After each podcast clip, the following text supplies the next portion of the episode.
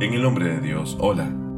Una vez más, les saludo dándoles la más cordial bienvenida al cuento de esta semana, el cual trae una nueva historia en relación a los fieles compañeros del profeta Muhammad. La paz y la bendición de Dios sean con él y su familia, quienes con sus historias nos mostrarán una forma de vida espiritual llena de certezas y enseñanzas que serán beneficiosas para cada uno de nosotros.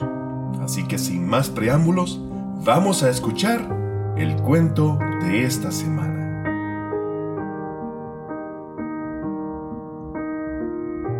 La vida de Abu Dhar.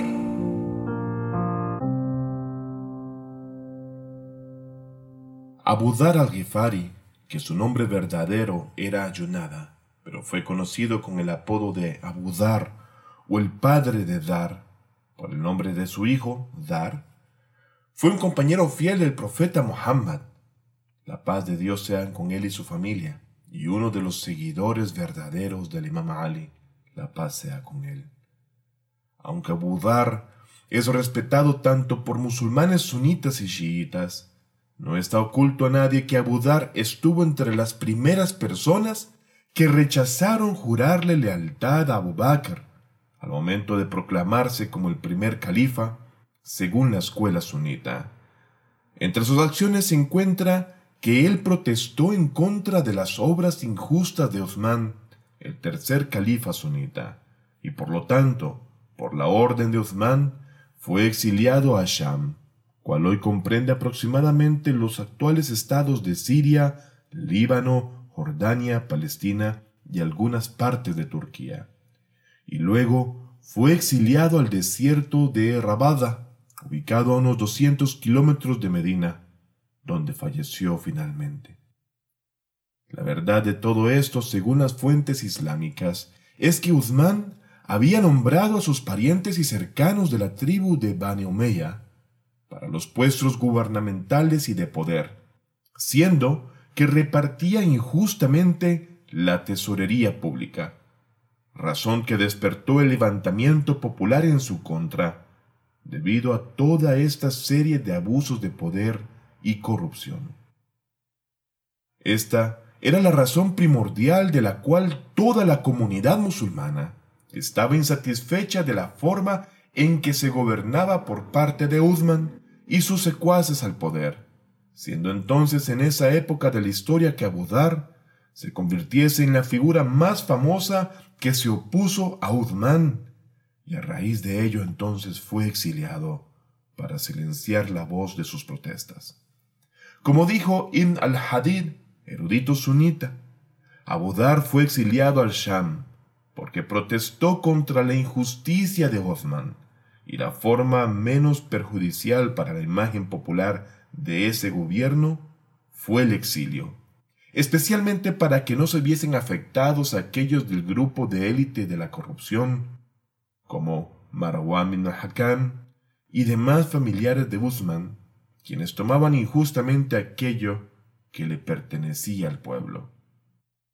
Se ha narrado que Abu Dhar gritaba en las calles de Medina y se quejaba de los hechos de Uthman hasta que éste, Uthman, finalmente vio tambalear peligrosamente su permanencia en el poder temiendo así que las consecuencias despertasen y se evidenciara abiertamente todo lo que ya de por sí era evidente y calaba profundamente en el descontento de las personas.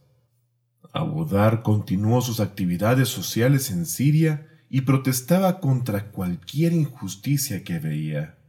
Un día, Muawiyah, el gobernador de Siria, le envió 300 dirhams Abudar dijo a la persona que trajo el dinero, si esto es mi porción de la tesorería pública, la que nunca me han pagado, lo acepto. Pero si es un regalo de parte de Moawia, no lo necesito. Entonces rechazó el dinero y lo devolvió a Muawiyah. Abudar continuó su protesta contra la injusticia y difundía las virtudes del profeta Muhammad y su familia en Siria y en el Líbano hasta que Muawiyah encarceló a Budar por un periodo y prohibió que la gente se comunicase con él. Luego escribió una carta a Uthman y le informó de las actividades de Abu Dhar y más tarde lo retornó a Medina. Cuando Abu Dhar retornó a Medina, Uthman le ofreció dinero para que dejase sus actividades en contra del gobierno. Pero Abu Dhar no lo aceptó, por lo que Uthman, quien no podía tolerar a Abu Dhar, lo exilió al desierto de Rabada en las peores condiciones posibles. Abu Dhar falleció en Rabada durante el califato de Uthman. Según los registros históricos, en el momento de su fallecimiento no había nadie excepto su esposa y su hija, su familia no tenía nada para amortajar su cuerpo, ya que todos los bienes de la casa de Abudar no valían más que dos dirhams. Una de las más hermosas expresiones de él es lo que el profeta Muhammad dijo sobre este, su fiel compañero. Abudar es la persona más honesta entre toda la gente.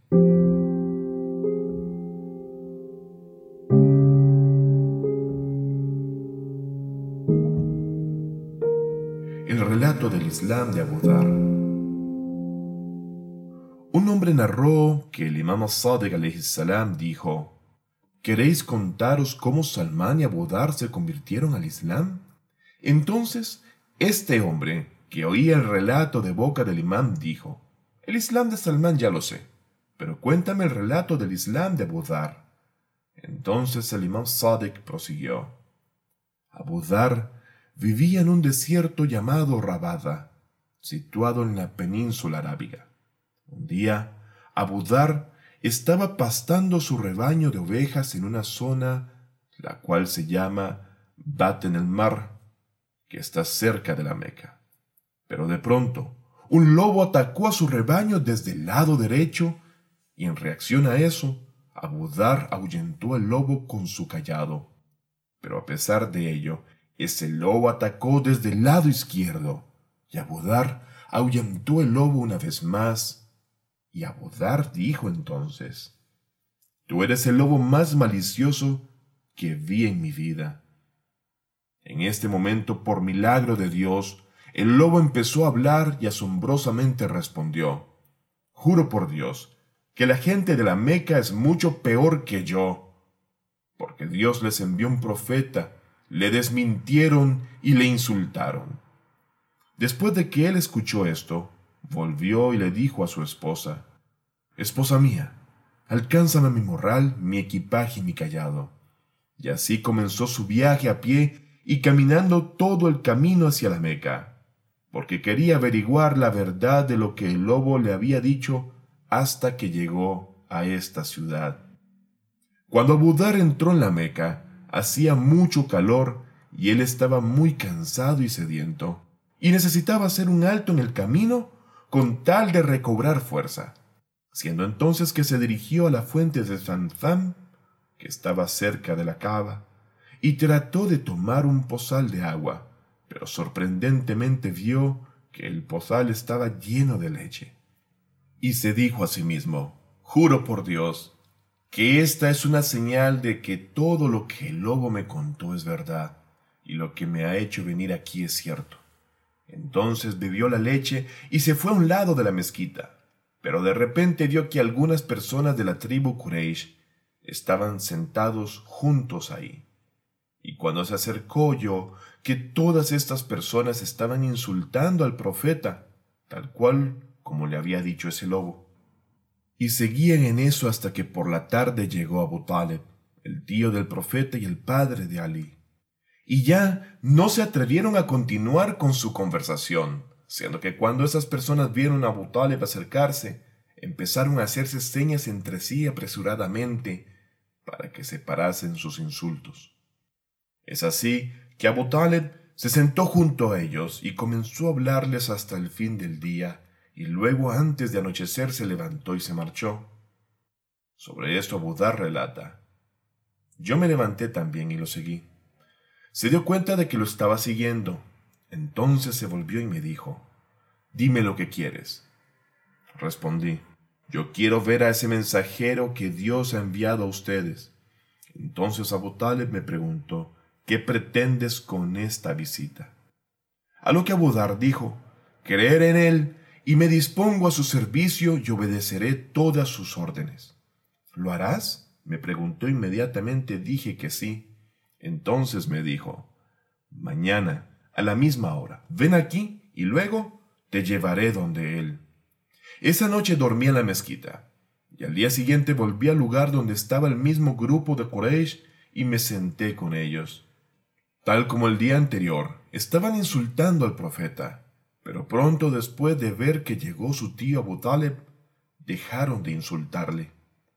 Lo hacían por una razón, y es que Abu Taleb no era un hombre común y corriente, puesto que él era el jefe de la gran tribu Quraysh, la tribu más grande y poderosa de toda la península arábiga, y por eso Abu Taleb era considerado como un rey de toda la península en aquel entonces. Así, Abu Taleb de nuevo, tal como en el día anterior, se sentó junto a ellos y comenzó a hablarles hasta el final del día. Y luego, antes de que cayese el sol, se levantó y partió a su destino. En eso me levanté también y lo seguí. Le saludé, entonces se volvió y me dijo, dime lo que quieres. Dije, yo quiero ver a ese mensajero que Dios ha enviado a ustedes. Dicho eso, nuevamente me preguntó, ¿qué pretendes de esta visita? A lo que respondí, creeré en él, y me entregaré a él como su criado, y obedeceré todas sus órdenes. ¿Lo harás? me preguntó, e inmediatamente dije que sí. Y después me dijo, ven conmigo. Entonces le seguí hasta una casa en la cual Hamza, el otro tío del profeta, estaba allí. Cuando entré en ella, le saludé y me senté allí, a lo que Hamza de inmediato me preguntó, dime lo que quieres. De nuevo dije, yo quiero ver a ese mensajero que Dios ha enviado a ustedes. Una vez con mi respuesta dada, me preguntó lo mismo que Abu Talib.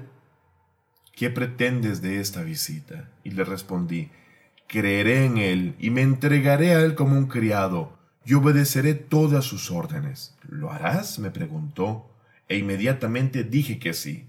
Y luego me dijo, ¿atestiguas que no hay divinidad más que Dios y que Muhammad es su mensajero?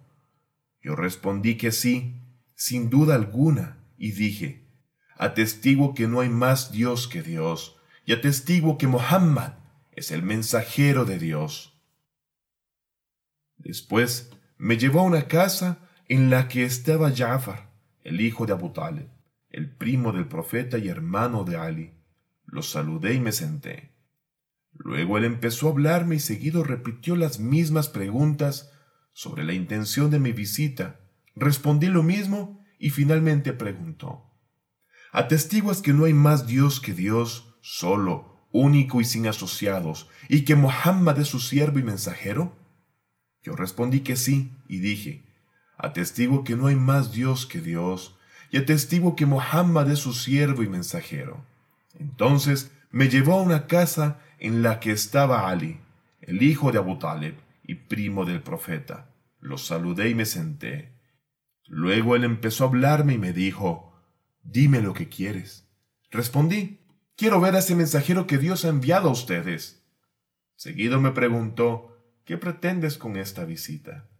Le respondí, creeré en él y me entregaré a él como su criado y obedeceré todas sus órdenes. ¿Lo harás? me preguntó, e inmediatamente dije que sí. Y luego me dijo, ¿atestiguas que no hay más Dios que Dios, que Mohammed es su mensajero?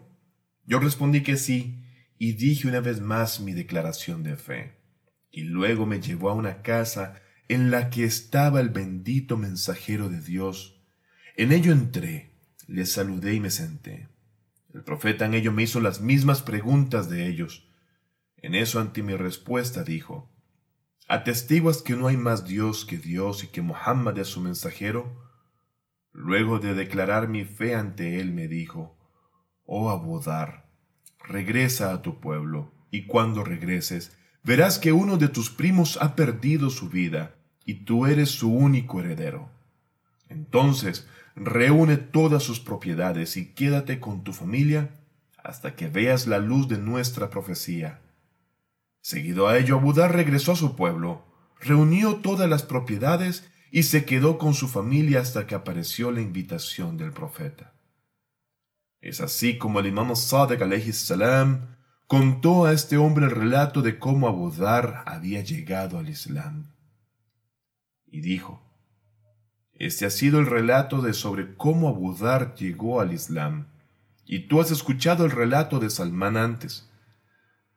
Sin embargo, este hombre, quien escuchaba el relato de boca del imam Sadek, dijo, Que yo sea sacrificado por ti. Por favor, cuéntame el relato de Salmán. A lo que el imam Sadek dijo, Tú has escuchado ya ese relato antes. Y no lo contó, siendo así que el hombre, por su falta de cortesía para con el imán, se perdió de este relato. Podemos hacer dos conclusiones de esta historia.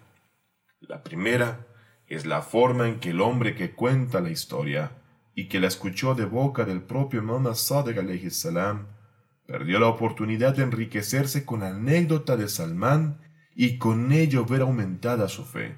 Con el ejemplo de ese fiel compañero del profeta del Islam y del Imam Ali salam, así como podemos incursionar en la historia y las difíciles situaciones que vivió el profeta del Islam y la familia de éste, que la paz de Dios sea con ellos, en relación a la hipocresía e inmadurez espiritual que reinaba en la península arábica en aquel entonces, razón por la cual la lucha para llevar a las gentes al camino del bien, de la ética y la moral y el amor a Dios fue una labor interminable para tanto el profeta Muhammad como para su descendencia purificada.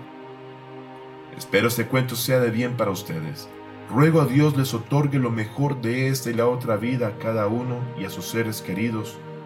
Por favor, cuídense y hasta la otra semana, inshallah.